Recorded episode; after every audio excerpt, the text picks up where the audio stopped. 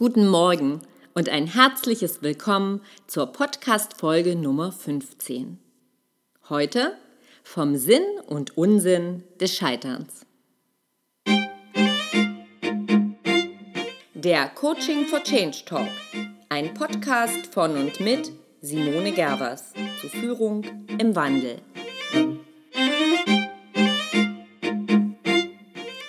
Wer nichts wagt, der nichts gewinnt. Logisch. Doch wer den Erfolg will, der kommt eben am Wagnis nicht vorbei. Genau dem entspricht auch der Ansatz meines Projektes Mutausbrüche. Mut ist eine grundlegende Kompetenz erfolgreicher Menschen.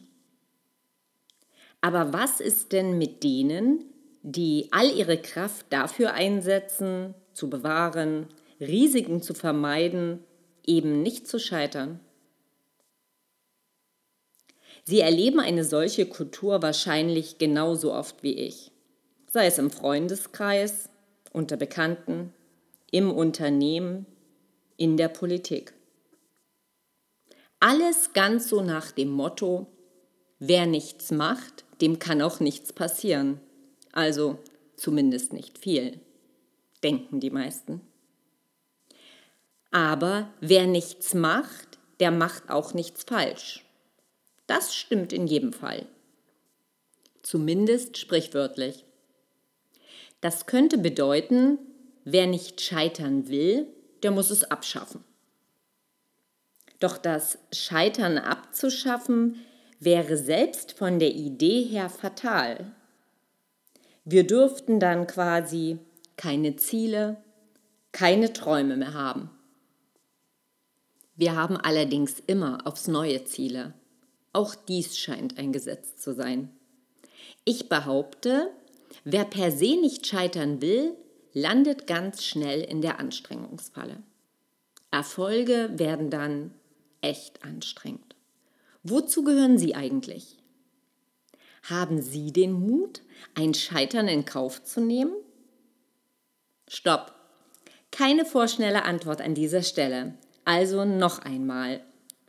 Haben Sie den Mut, ein Scheitern in Kauf zu nehmen? Denken Sie doch mal an Ihre momentanen oder Ihre letzten beruflichen Projekte. Oder denken Sie an Ihre Freizeitaktivitäten. Vielleicht spielen Sie ja zum Beispiel Golf. Wie ist es eigentlich? Wann sind Sie denn am besten? Wenn sie a. angestrengt versuchen, top zu sein und fehlerfrei zu spielen, oder wenn sie b. in einer ganz lockeren und entspannten Runde mit ganz viel Spaß und Leichtigkeit ans Werk gehen. Ich bin mir da ziemlich sicher. Leichte Erfolge sind das Resultat der Bereitschaft zum Scheitern. Das Scheitern zu akzeptieren beziehungsweise es zumindest als Möglichkeit einzukalkulieren.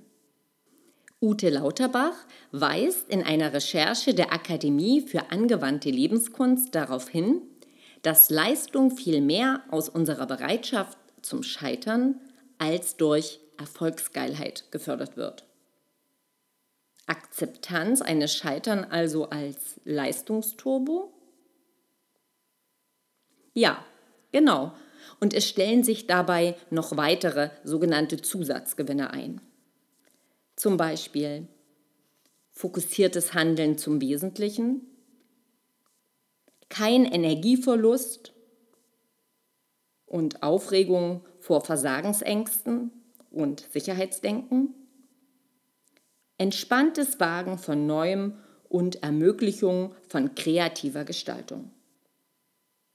Fazit, die Fähigkeit zu besitzen, fehlerfroh zu handeln, ist eine Haltung, die von Vertrauen, von Eigenstärke und Hingabe geprägt ist. Die Meisterschaft wäre, Polaritätendenken zwischen Scheitern und Leistung aus dem Gedankengut regelrecht zu streichen. Letztlich wären wir dann beim Wesentlichen angelangt, beim Einfachleben, zurück zur Neugier, zum Entdecken bei Begeisterung. Für diese Woche empfehle ich Ihnen ein kleines und einfaches Experiment.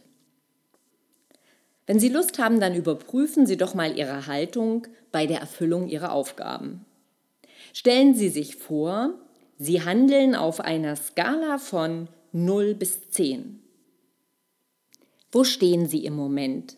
Wenn 0 übermäßige Anstrengung bedeutet und 10 Entspanntheit.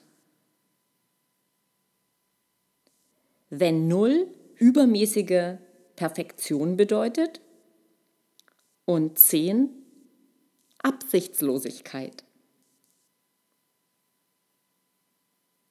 Wenn 0 für Stress und Druck steht und 10 für Begeisterung.